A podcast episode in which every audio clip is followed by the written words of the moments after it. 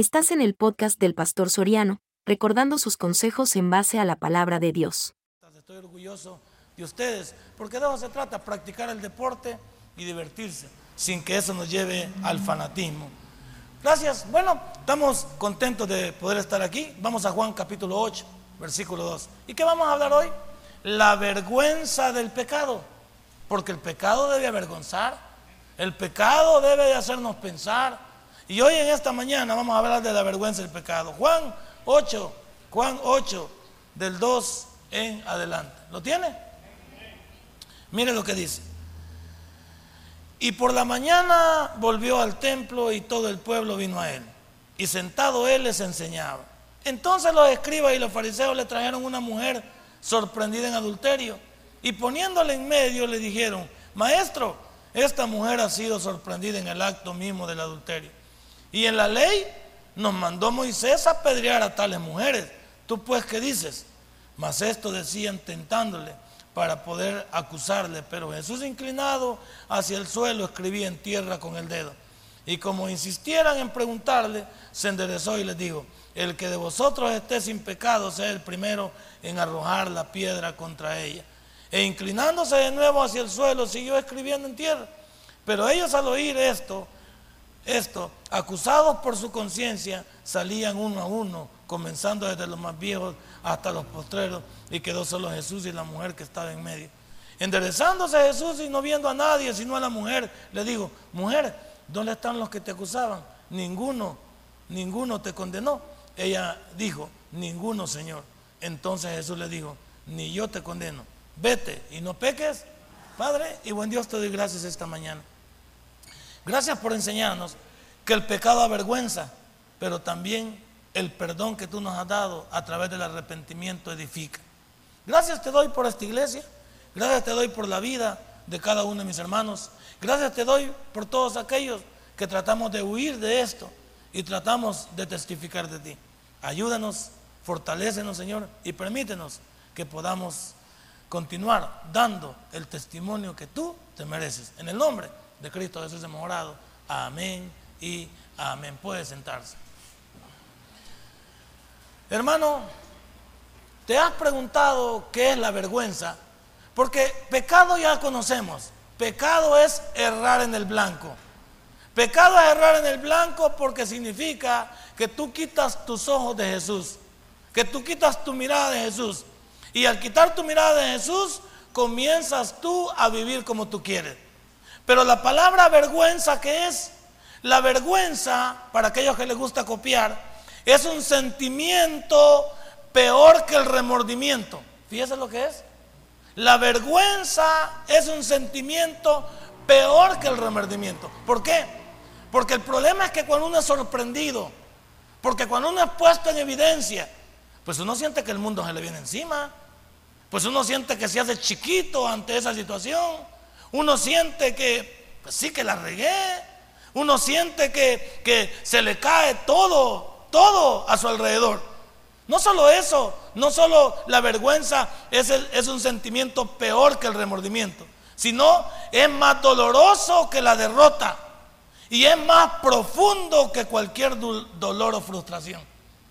Porque es una situación que mentalmente te, te afecta, que afecta tu identidad, que afecta también tu presente y quedas marcado para un futuro. Porque cuando uno ha caído en un tipo de situaciones que cuáles avergüenzan, siempre los dedos que señalan en cualquier época, si era reconocido, avergüenza.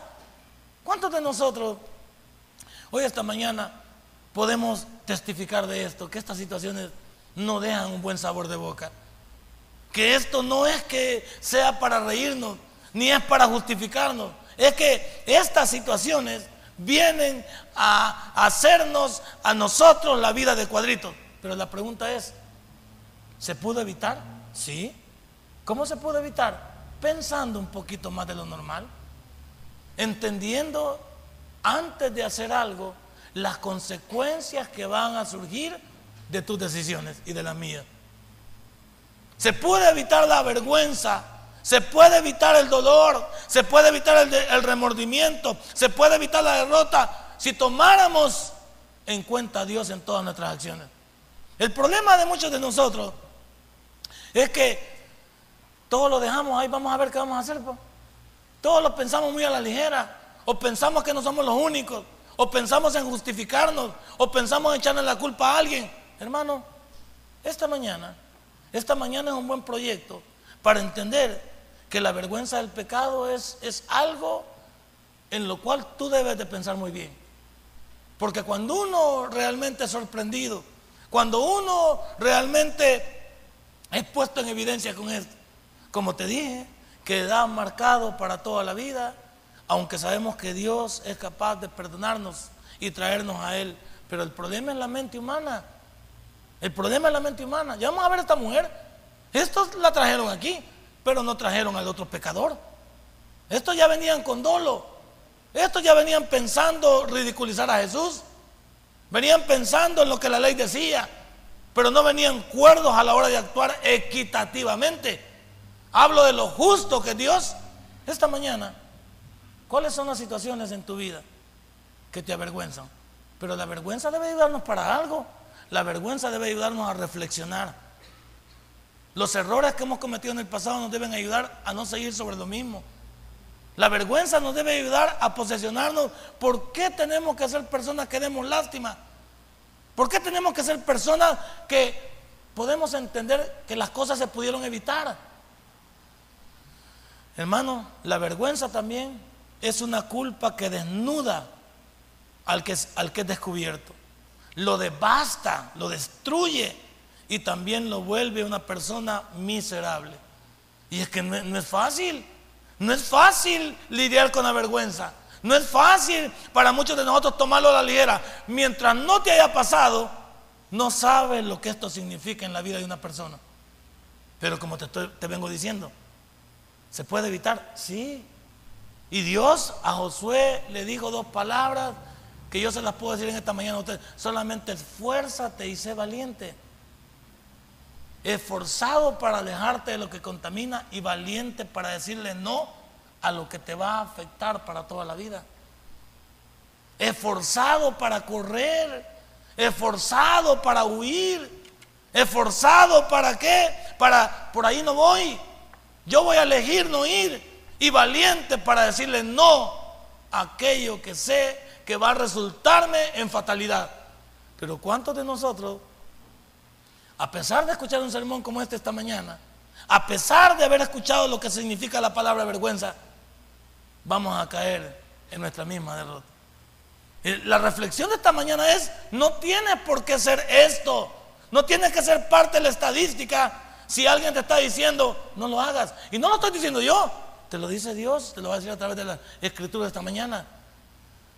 La persona que experimenta la vergüenza quisiera muchas veces mejor morir. Sí, es cierto. Quisiera uno mejor morir. Lo cual explica por qué muchos se suicidan después de haber sido puestos en evidencia. ¿Entiendes por qué hay gente que toma, toma decisiones fatales? ¿Entiendes por qué alguien busca una salida a su situación? Es porque la vergüenza no lo deja bien parado a uno y muchas veces desea que la tierra se lo trague. Desearía uno dejar de existir. No, no, no es bien visto. No lo tomemos a la ligera. No es bien visto. No es que le aplauden a uno. ¿Por qué muchos de nosotros, pudiendo evitar esto, no lo hacemos? Porque nos hace falta valor porque nos hace falta a nosotros poder entender que los resultados no van a ser los deseados, por mucho que usted diga que es listo para eso. Nadie es listo, siempre, siempre habrá algo que lo llevará a usted a la vergüenza. Así sea usted muy listo, así sea usted cree que, cree que se va a salir con la suya. No hay nadie que se vaya de este mundo, oiga bien, riéndose de Dios. Se lo digo con el corazón. No hay nadie que se vaya de este mundo riéndose de Dios, porque si no, no sería Dios él. ¿Por qué entonces ha dicho que todo lo que el hombre sembrare, eso también va a cosechar? Porque en este mundo es que vas a rendir tus cuentas también humanas.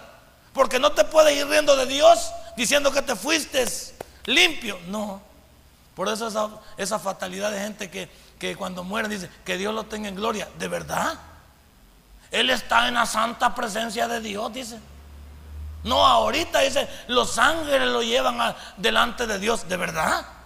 O solo lo decimos nada más porque son frases, porque son palabras hechas, porque cada, cada, cada cruz en el, en, el, en el cementerio dice algo especial. Pero en el tiempo que viviste, ¿te acordaste de Dios? En el tiempo que viviste, ¿te acordaste de vivir como Dios dice? En el tiempo que habitaste en esta tierra, ¿trataste de poner en ejecución lo que Dios te decía? Ese es el problema. No solo son dichos en una cruz, no solo son dichos en un cementerio o en una página de un periódico o en una funeraria. ¿De verdad? Porque muchos eh, creo que estamos hasta convencidos. Lo decimos con tanta seguridad, pero realmente lo creo. Veamos lo que dice Mateo capítulo 27. Mateo capítulo 27. Por favor, retroceda al primer evangelio. Mateo capítulo 27. Por favor, evite la vergüenza. Evite la fatiga como don Ñañito. Por favor, evite, evite complicaciones. A partir de hoy, analice, caballero, señorita, hermana que está aquí, hermano, niño, joven, piense el hombre. Porque cuando ya estamos avergonzados, no hay retroceso. 27, versículo 1 en adelante. ¿Lo tiene? Venida la mañana, todos los principales sacerdotes y los ancianos del pueblo entraron en consejo contra Jesús para entregarle muerte. Y le llevaron atado y le entregaron a, Poncio Pilato. ¿Será este el que quiero leer? Permítame, el que quiero leer es el, el de Judas. Permítame. ¿Mande? El 13 va, sí, este es. Entonces Judas, el que le había entregado, viendo que era condenado, devolvió arrepentido las 30 piezas de plata a los principales sacerdotes y a los ancianos, diciendo, yo he pecado entregando sangre inocente. Mas ellos dijeron, ¿qué nos importa a nosotros? Allá tú. Y arrojando las piezas de plata en el templo salió y fue y se. ¿Qué es lo que este hombre lo llevó a, a tomar esta decisión fatal? Y voy a decir algo, tenga cuidado. De acuerdo a lo original de la Biblia, esta palabra arrepentimiento no es la palabra metonimia, ¿sí?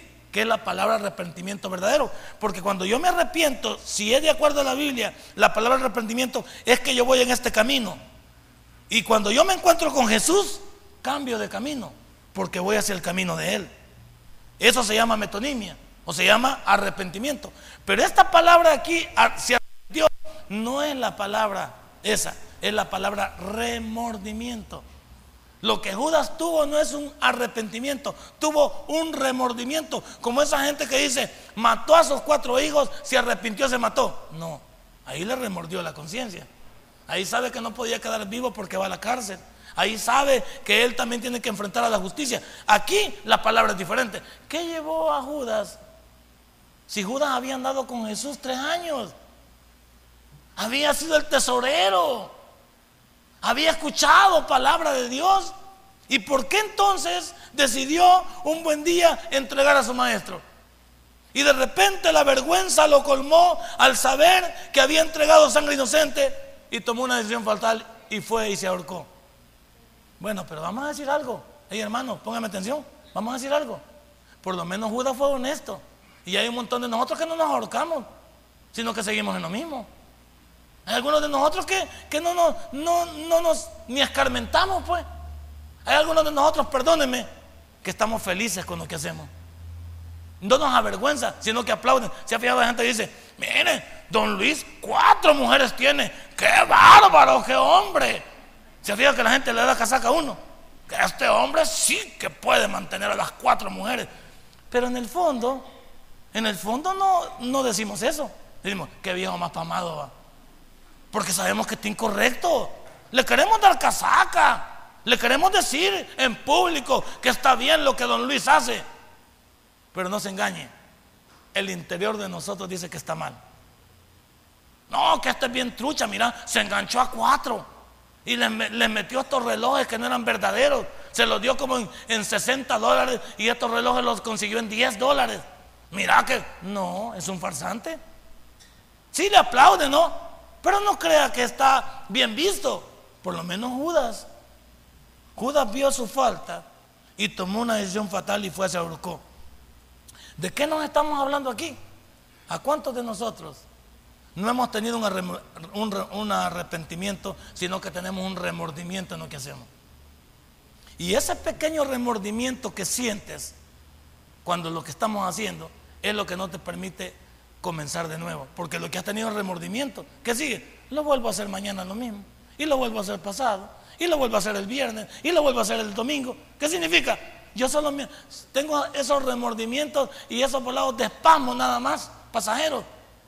Que cuando me veo sorprendido, que cuando, que cuando entiendo que Dios me está viendo, como que me salen las lágrimas de cocodrilo. Pues.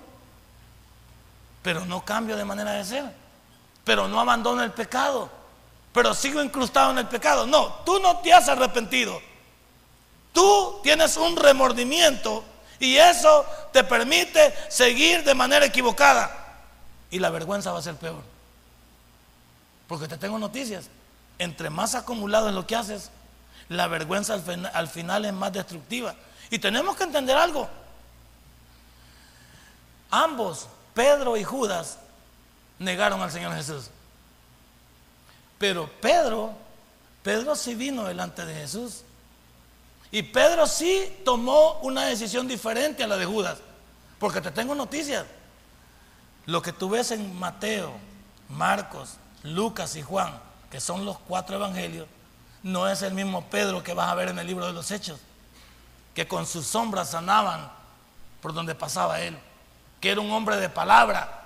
Es que la transformación que tuvo Pedro a cabo de su, de su, de su arrepentimiento fue diferente. Judas no. Judas tomó la salida más fácil. Tomó la salida más cobarde. Él fue y se ahorcó, pero fue muy valiente también, porque necesita valentía para poner un lazo y, ponérselo debajo del pescuezo, como dicen en mi pueblo. ¿Sí? Y, y te tengo noticia.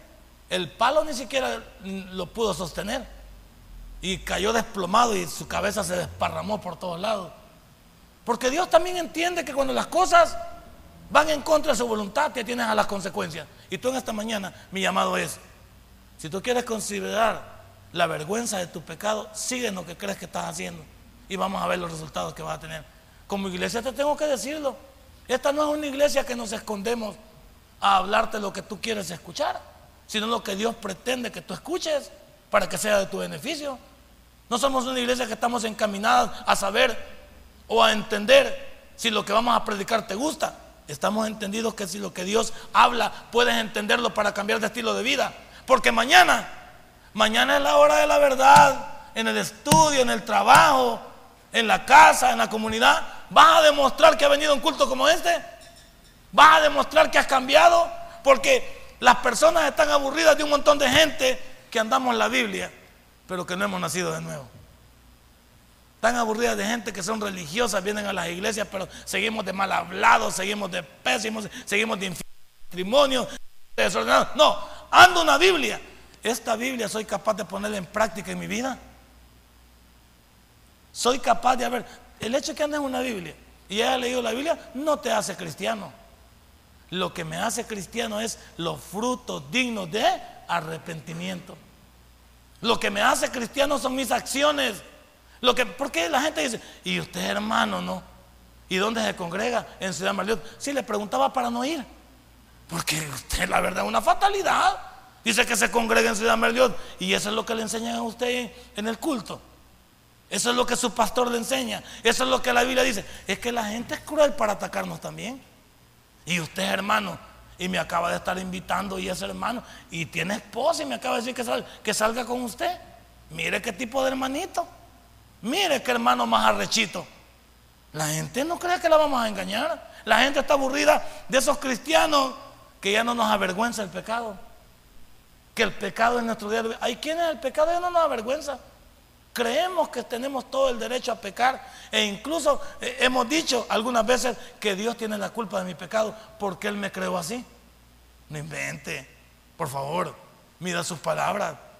Dios nos ha, llenado de algo que se llama voluntad propia. voluntad, usted decide. Dios ya hizo todos sus sacrificios en la cruz de Calvario. Hoy yo decido cómo vivir. Y de mis decisiones dependen las consecuencias. De lo que yo decida van a haber consecuencias buenas o consecuencias malas. Decida cómo quiere vivir. Deciden qué caballito se quiere venir, como decía el pastor. Decida usted qué tipo de cristiano es con su cristianismo. Su cristianismo marca la vida de todos los demás que le rodean. Esta mujer que acabamos de leer en el capítulo 8 del libro de Juan nos ayudará a ejemplificar lo que la vergüenza significa. ¿Cómo fue encontrada la mujer? Sorprendida en el pleno acto del adulterio. Pero vamos a los pornos que la estaban vigiando también. Porque esta es como una película pornográfica.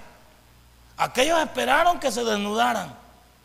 esperaron verla en el acto mismo. Estos también eran, eran pornos también. Estaban metidos en la vergüenza. ¿Y por qué estaban metidos en la vergüenza? Porque al final que dice Jesús, nadie estaba a la par de él. Ni los discípulos. Hasta los discípulos habían agarrado carrera. O sea, no es que se no estaban dentro de la línea que Dios les pedía. Pero esto es lo que me da la trama que tienen, pues. Estos vieron a la mujer que se fue con el hombre. Vieron que se fue con el hombre y la fueron siguiendo quizás. Ah, recuerde que antes la, la, situación era que las mujeres siempre estaban a la orilla de los ríos por el aseo personal. Y por ahí pasaba quienes acostumbraban que las que estaban por ahí eran prostitutas. Y no sabemos si esta mujer lo era o no lo era, pero el asunto es que la encontraron. ¿Cómo la encontraron? Porque le fueron dando seguimiento para tener una justificación. Pero el problema es este. Al bayunco del fornicario no lo trajeron. A ese lo dejaron libre. Quizás entre la marabunta de ellos venía. Quizás ahí venía él también entre la marabunta, pero no decían nada de él. Pero la mujer venía avergonzada porque había sido sorprendida infraganti. Y no solo eso, la mujer fue exhibida públicamente. Aquí está esta mujer. Ahora, ¿cómo crees que la trajeron? No dice que la trajeron vestida. Puede ser que la han traído desnuda. Porque eran tan, tan locos estos para ejemplificar cómo la habían encontrado que puede ser que la mujer la trajeron desnuda. ¿Cómo venía la mujer? Me imagino que se le caía la cara a la mujer, pues. Y que regada, pues. Y no sabemos si la mujer era casada. No sabemos si la mujer tenía hijos. ¿Ya pensó usted en todo eso usted? Que, el pecado, esto es lo que quiero dictaminar esta mañana, el pecado no solo me afecta a mí, afecta a todos los que yo digo querer. Cuando yo me paseo en la olla de leche en mi vida, me paseo en mi esposa.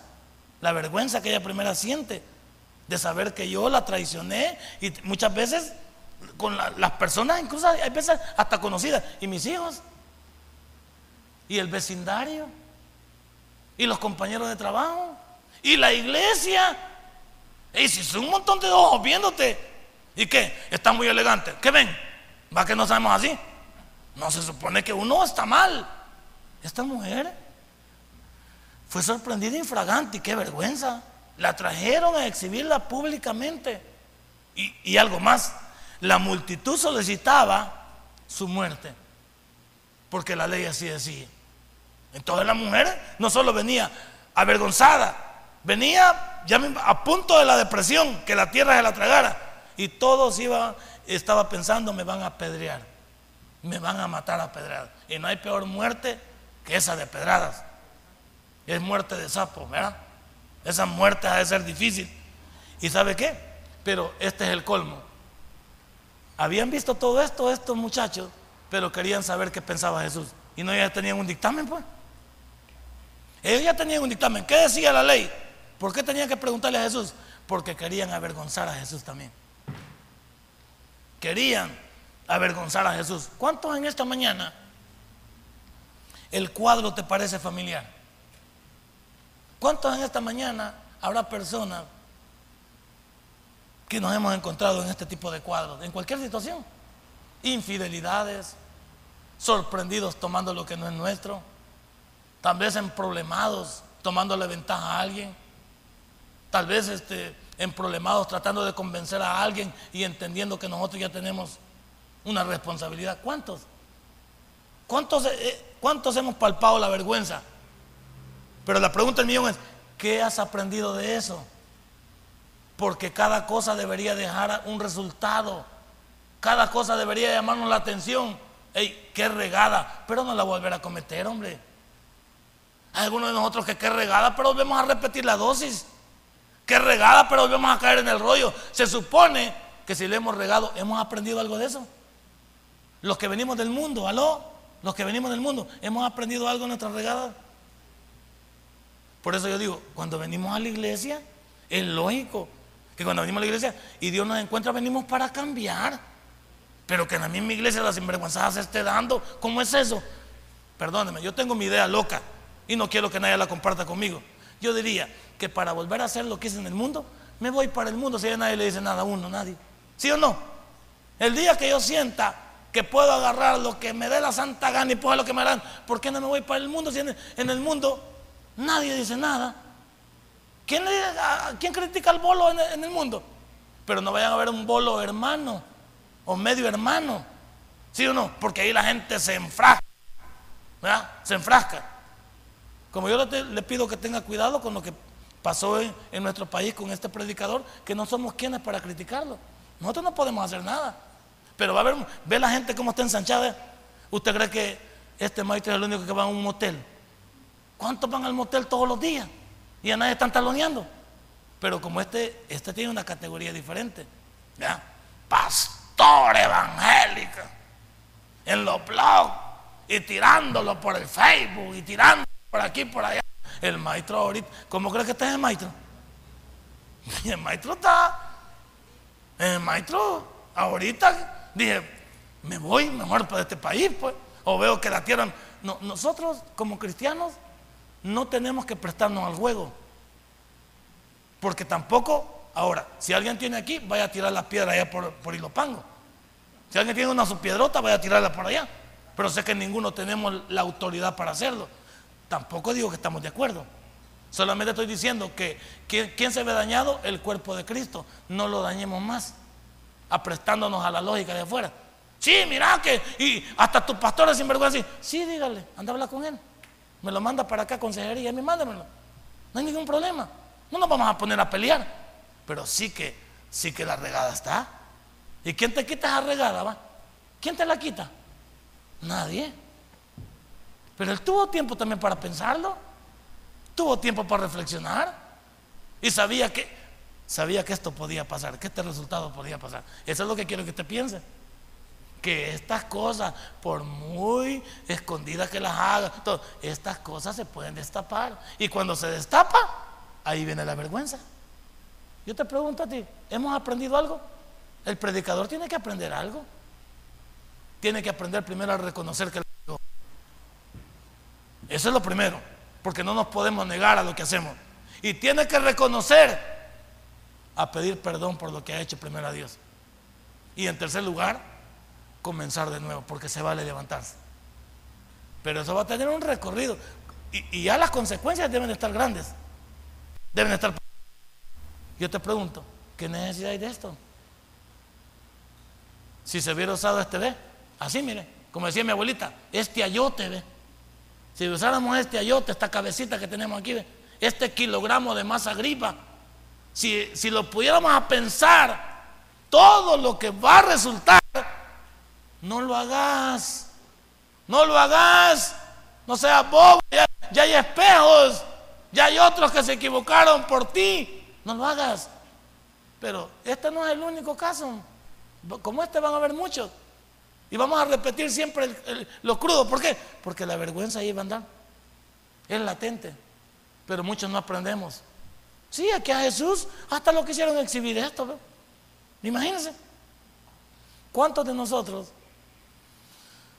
nos alienta la mente el cuadro que vemos aquí? Estos eran legalistas. Estos eran de esos todos los criticones que hay en el mundo. Porque hasta los cristianos nos levantamos. Yo por eso digo, los cristianos no nos aprestemos al juego. No nos aprestemos al juego. Porque los primeros que están peleando son cristianos contra cristianos. No, hombre, tranquilo. Ya viendo de allá que no nos conocen, que nos comenzaron a decir que como ese, que no es que. Déjelo. Y otros defendiendo, sí, que nada, y yo soy del tabernáculo de Merliot. No te metas ahí, hombre. Ay, déjalo, hombre. No te aprestes al juego. No te aprestes a los problemas. Vive tu vida, ¿ya?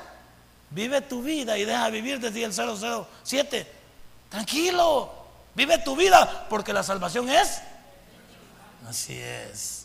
Así es. Preocúpate por tu vida. Preocúpate por Merliot. Cuando tú te congregas aquí, que eres hermano de aquí.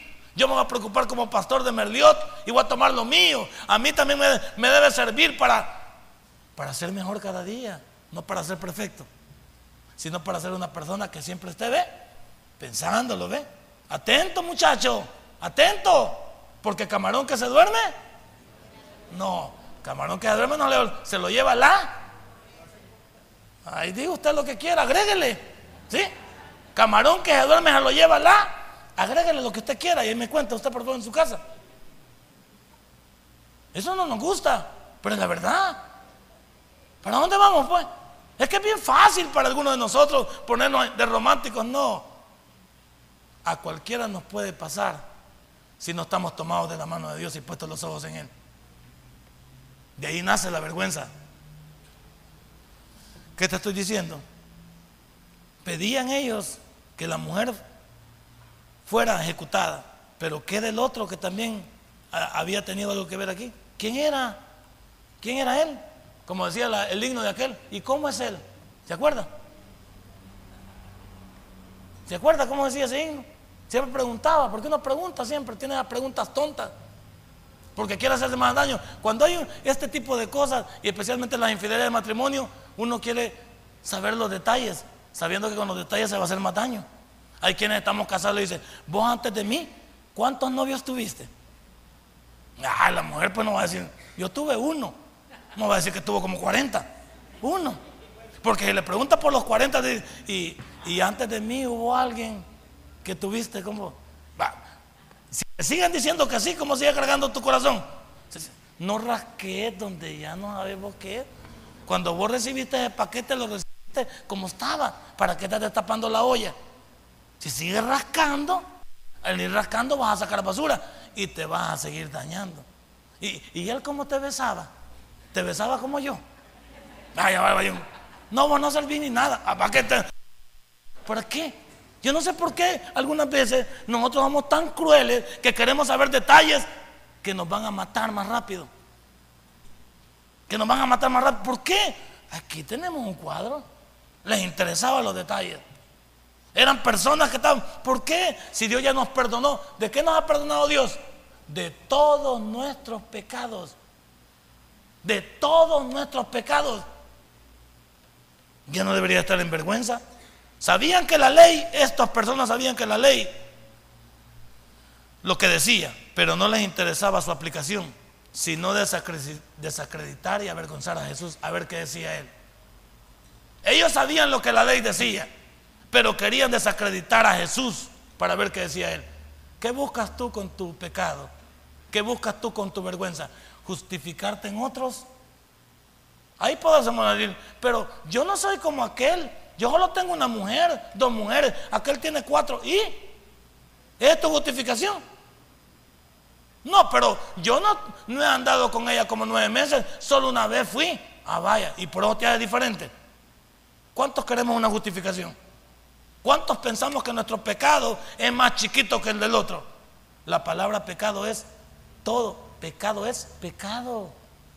No hay aquí como nos ha enseñado en la católica que pecados veniales, mortales, blancos, azules, rojos. Ah, pues sí. Uno del frente, uno de arena, otro de gana. Sí, ah, pues sí. No, no inventemos. No inventemos. Pecado es pecado. Y aquí no vamos a esconder nada. Aquí lo que pasaba es que a esta mujer querían, ya la habían ridiculizado, pero querían ridiculizar a Jesús. Aterricemos que el pecado es una ofensa contra Dios, ¿sí o no? El pecado es una ofensa contra Dios. Óigame, cuando tú haces cualquier tipo de cosas, al primero que ofendes es a tu Dios. Y después ofendes a todo lo que te rodea. Al primero que ofende a Dios. Y por eso siempre yo he dicho que cuando tú no respetas a Dios, no te respetas a ti mismo ni a los demás. No vengas inventando conmigo. Si yo no soy capaz de respetar a Dios, no respeto ni a mí, ni a mi mujer, ni a nadie. Es como hoy, el que no respeta a su nani y a su tata, no, eh, ese huí de él.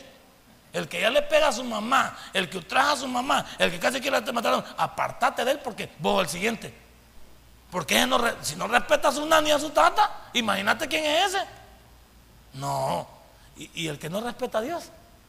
Por eso ustedes, hermanas y hermanos, cuando vean que alguien está haciendo el esfuerzo por respetar a Dios, no sean tan viscerales, denle chance de que la persona trate de demostrar que ha cambiado. Porque siempre estamos como aguja. Tal vez alguna solo dijo achis y ya está enojado usted. Pero no diga achis. Cálmese, hombre. Porque algunos somos buenos para la crítica, somos rajatabla. Perdóneme, hay algunos que la regeneración cuesta un poco más. Hay algunos que rápido Dios los cambia, pero hay algunos que los lleva a pausas. Entonces, el pecado es una ofensa contra Dios tan horrorosa que cada vez que lo hacemos seguimos crucificando a Jesús. Cada vez que yo sigo pecando abiertamente, con dolo, premeditación y alevosía y patada al pecho, que se llama en la Biblia concupiscencia, yo estoy crucificando a Cristo nuevamente. Porque algunos hasta planificamos el pecado aquí, algunos ya tienen planeado qué van a hacer mañana. Ya tenemos planeado qué vamos a hacer el martes. ¿Qué vamos a hacer el miércoles? Ya tenemos el dibujo. Si no hemos pecado, ¿por qué no nos ha presentado? Y como digo el pastor, algunos no pecamos porque no tenemos la oportunidad de hacerlo. No nos jala ni la ciguanaba. Y no tiene los recursos. Pero si los tuviese, ¿pecaría? No se sabe. Habría que estar en el momento para saberlo. No solo el pecado es una ofensa contra Dios, el pecado es una ofensa contra mi prójimo, ¿o no? Cuando yo peco, también ofendo. La palabra prójimo es próximo. ¿Mi próximo quién es para mí? Mi esposa. ¿Quién es mi siguiente próximo? Mis hijos, mi suegra, mis vecinos, mis compañeros de trabajo. Es fácil decir mi prójimo como cualquiera, así. No. La palabra prójimo es mi próximo. El que te rodea. Y el que afectamos siempre en primer lugar en el pecado y en la es a la familia. A eso es lo que nos pasamos llevando. Nos pasamos llevando el matrimonio nos pasamos llevando los hijos y los señalan a todos. ¿Sabe qué dice? Ahí va la vieja del porno. El porno es el que tiene la culpa, pero la señora culpa tiene. Ahí va el hijo del porno, ¿ve? ¿A quiénes atacan? A la familia. ¿Y qué culpa tiene la familia lo que? ¿Qué culpa tiene la familia el sinvergüenza? Y eso es lo que nos razonamos, que nos pasamos llevando a todo lo que decimos amar. Porque si de verdad amáramos a las personas, lo pensáramos dos veces. Cuando usted ama, ¿sabe qué es capaz? De ponerse a pensar, híjole, esta regada me puede costar altos quilates. Esta regada me puede llevar a la caboce. Me puede llevar a hacerme pedazos. Entonces, el pecado ofende a mi prójimo. Y mi prójimo, mi próximo es mi familia. No, te, no estés inventando con la iglesia ni estás inventando con tu compañero de trabajo. Son los tuyos los que te rodean. ¿Y ya pensaste en ellos? ¿Ya pensaste en tus hijos? ¿Ya no pensas en tu mujer para decir que no vale. Piensa en tus hijos. ¿Qué culpa tienen tus hijos? Ellos no pidieron venir al mundo. No pidieron nacer en esa familia. Tú dices que los trajiste en amor. ¿Y ahora los vas a dañar? Sí, que me voy. ¿Y crees que están.? No, pero piensa. Los que están en medio. ¿Y ellos qué? Se la van a soplar porque a ti te da la gana. Se la van a soplar por tu vergüenza.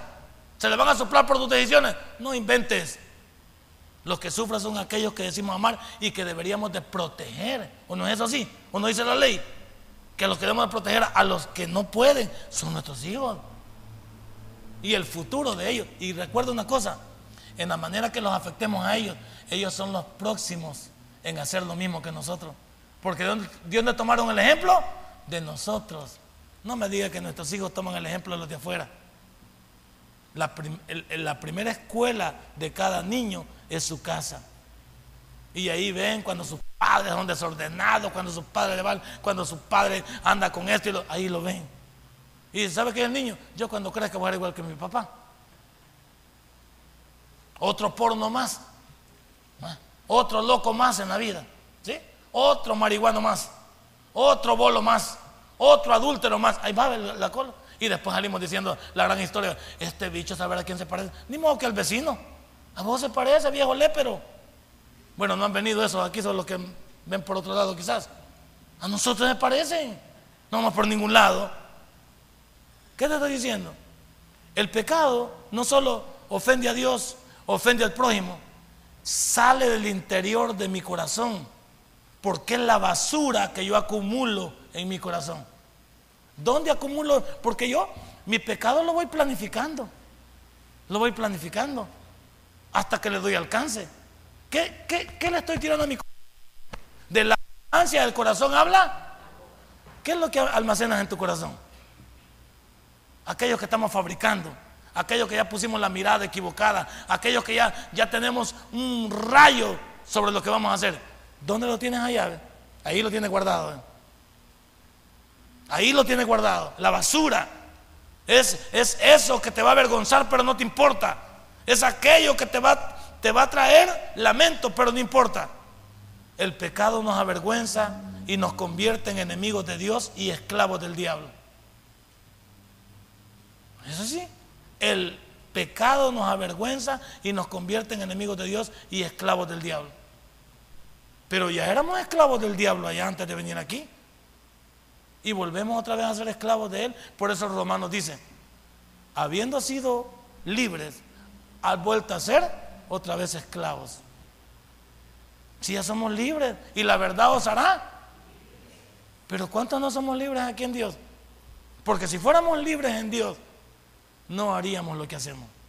Y no es que somos perfectos, es que estoy hablando que una cosa es pecar contingencialmente y otra cosa es pecar premeditadamente. Porque la mayoría de pecados son premeditados, planeados. No da ni pena que lo planeamos hasta que lo llevamos, hasta lo saboreamos antes de llevarlo a cabo. ¿Tú crees que eso Dios no lo ve, que conoce nuestro corazón? No, este sermón ha estado muy bueno. No ha estado muy bueno porque me ha confrontado con lo que hago y no me gusta. Ese pastor ya viste que es, bien golpeador. Ese pastor es, es bien así, pedrada. Pues sí, porque como no te gusta lo que hablamos. ¿Y vos crees que aquí no me estoy achicharrando yo también aquí arriba? ¿Crees que yo soy de palo también para no entender que estoy involucrado en lo que estoy predicando? Claro que sí. Si la invitación que te estoy haciendo no es para ti primero, es para mí. ¿Y vos crees que no me compromete lo que te estoy diciendo para que después tú me señales? Y digas, ese viejo dice pero no hace. Ah, tienes razón. Tienes toda la razón. Porque no vamos a esperar que, que, yo te ponga una gran carga a vos y yo salgo olímpico como que sin nada. Y yo tengo licencia para pecar. Ah, entonces el siervo de Dios es diferente. No, señores. El siervo de Dios también está involucrado en el testimonio. La, gente hoy, la que, hoy es que ha permitido ser compinche del predicador. Que el predicador puede pecar y usted hasta le aplaude. Hasta está contento que su predicador sea pero Debería estar avergonzado. Porque el libro de 1 Corintios dice, ustedes en lugar de estar alabando al bicho que vive con su madrastra, deberían de darles pena. Porque ese bicho, esas cosas que hacen, no se deberían dejar en la iglesia. Porque ni en el mundo se hacen. Si la gente cuando oye que aquí estamos metidos en el lío dentro de la misma iglesia, en la iglesia. Porque se supone que la iglesia debería ser un lugar para cambiar. Moisés, por favor, debería estar en un lugar para cambiar. No es fácil. La iglesia es un lugar donde venimos a repararnos. No, a enchucar nomás venimos. No, porque no puede, no puede ser que aquí alguien venga buscando una mujer si ya tiene una. No puede ser que alguien venga buscando un hombre si ya tiene un hombre. No puede ser que alguien venga a timar aquí a la iglesia si es la iglesia. Se supone que es otra cosa, pero no como ella está pervertida. Y siempre he dicho yo, y no me escondo, hoy ya la iglesia no es la luz del mundo, ahora el mundo es la luz de la iglesia. Y porque los predicadores lo permitimos y porque ustedes permiten también. Entonces ambos somos compinches. Ya no, no respetamos. Y ahora el predicador puede agarrar una servidora, puede agarrar una bicha, y a nadie le importa. Hasta nos reímos. Mira el predicador bien enamorado que va. Él, él es, bien, es bien codicioso. No, él es bien novio, sí. No, no, él es bien así. Ay, qué simpático, babo. Qué sinvergüenza, diga. que sin vergüenza, que sin cara, que sin labor para entender que debe respetar la casa de Dios y debe respetar a sí mismo. No somos un ejemplo, pues. Pero eso no nos gusta, es pedrada el predicador. No, que el predicador, yo a esa iglesia ya no voy. No, pero ¿por qué no vas a venir si, si lo que te estamos diciendo? Si a vos no te aprietas la camisa, no te la pongas, si no. Si vos la camisa no te problema, no. Si a vos no te queda el saco, no es tuyo. Tranquilo. Pero al que le quede el saco, mónteselo, papá. Póngaselo. Si le queda, póngaselo. Y no se preocupe. ¿Por qué? Es Dios quien le da la recompensa por lo que te hace. Lo siguiente, la vergüenza del pecado de Adán. Vaya, hablemos de Adán. ¿Cuánto generó el pecado de Adán? Te lo voy a enunciar. El pecado de Adán perjudicó su vida, perjudicó su matrimonio, perjudicó la tierra. Ah, a Dios lo perjudicó, perjudicó la naturaleza. El pecado de Adán nos perjudicó a nosotros en el futuro, porque venimos marcados con el pecado de Adán. ¿Qué no hizo el pecado? Todas las enfermedades que conocemos es producto del pecado de Adán. Todas las guerras, todos los vicios, drogas, homosexualismo, de ese desorden viene. Mira todo lo que generó el pecado de, de Adán. Todo lo que conocemos hoy. Y mira todo lo que seguimos generando nosotros. ¿Qué tal si hubiéramos creyentes valientes que dijéramos, en lo que respecta a mí, me voy a guardar para Dios? No voy a ser perfecto, pero me voy a guardar para Dios. En lo que respecta a mí, voy a respetar a mi esposa. En lo que respecta a mí, voy a respetar a mis hijos. En lo que respecta a mí, voy a respetar. Haga una decisión usted, personal. No le pida a los demás que cambien. Voy a cambiar yo, diga. Así diga. Porque siempre andamos diciendo que cambien. No, hombre, cambiemos nosotros. Echémosle ganas a nosotros. Ejemplos de personas que el pecado los avergonzó, los destruyó y terminaron difíciles. David, ¿cómo terminó David? Sin familia. David es la familia más disfuncional en la Biblia. Bueno, ni mujer tuvo al final que lo cuidara. A una bicha pudieron acalentarlo. Porque él nunca tuvo familia. Porque no la cuidó. Imagínense. Por eso cuando salen en ese canal 4 de esos viejitos que a mí no me alcanzan una pastillita, a mí no me alcanzan, no tengo donde dormir. Y esos viejos que no tuvieron familia, pues. ¿y qué la hicieron? Ellos tuvieron uno. Y mi hijo no se acuerda de mí. Pues sí, pero ¿qué sembraron en la familia? ¿Usted cree que la familia nos va a estar esperando? Y luego terminamos nuestros últimos años quejándonos. ¿Y por qué nos quejamos? Por todo lo que hicimos atrás. Yo por eso del Canal 4 no. Es como ser amarillista, pues. Y le gusta sacar el pesimismo a los demás. ¿Dónde está la familia de ese anciano? ¿Por qué no lo cuidan? Porque claro, va llegando el anciano, ya cuando se ha acabado toda la vida, va llegando a la casa a tocar y le habla a la mujer. Y dice, ¿y qué venía a hacer vos? Aquí vengo a quedarme. No, hombre, si aquí no es así, lo papá. Busca otro lado, yo no cuido viejo ya. Estás loco. Ya venís con el chupón aquí cuando ya te lo gastaste todo por el mundo. Ya le diste vuelta a todo el mundo y ahora venís a la casa aquí a que te cuidemos. Aquí ven, y con una, y con una hilacha viene ahí. Y todo lo que te llevaste, ¿no?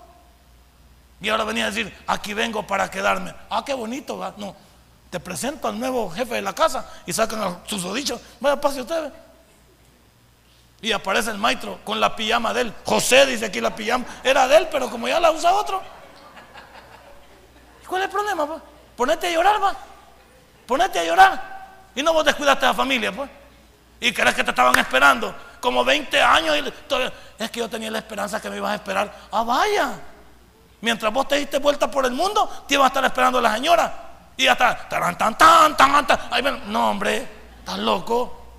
Ese viejo va para afuera. Y, ah, pero es falta de amor. No, señores. Y él tuvo amor para abandonar a la familia. Ni acordarse en 20 años. Y va a regresar bien campante y lo vamos a recibir hasta con comidita caliente. No vente. ¿No? Y le digo, yo no cuido viejos aquí, bien dicho. Allá que los cuidan allá. Allá que los cuidan en otro lado. Tiene razón. ese montón de quejas que escucho yo en el mundo no es más que un montón de gente que no cuidó a su familia. Usted cuida la suya, para que no le vaya a pasar lo mismo.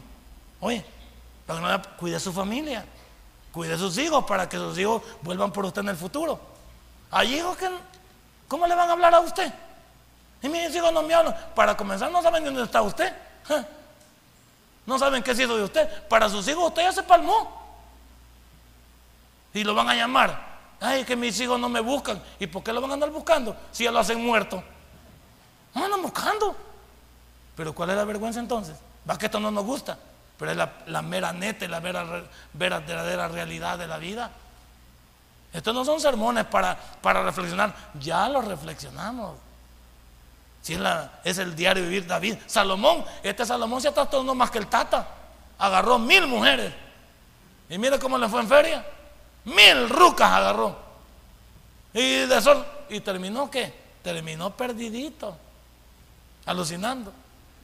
Y el tercero, que es el, es el que más me interesa. ¿Y yo? ¿Cómo me estoy yendo a mí? ¿Y yo? ¿Me parezco a David? ¿Me parezco a Salomón? ¿En qué estoy metido yo? ¿Qué me avergüenza este día? Y óigame, si, te no, si no se has tapado la olla de leche, no vayas a permitir que se tape. Tapala ahorita, sellala. Ya no te presenté, ya no vayas, ya no hagas. Esta es la última vez que lo hiciste. Porque si te dormís, te va a llevar punto suspensivo. Denle un fuerte aplauso a nuestro Dios. Padre y buen Dios, te doy gracias esta mañana. Gracias, Señor, porque nos reflexionas que el pecado avergüenza. Si este mensaje ha impactado tu vida, puedes visitarnos y también puedes buscarnos en Facebook como Tabernáculo Ciudad Merliot. Sigue con nosotros con el siguiente podcast.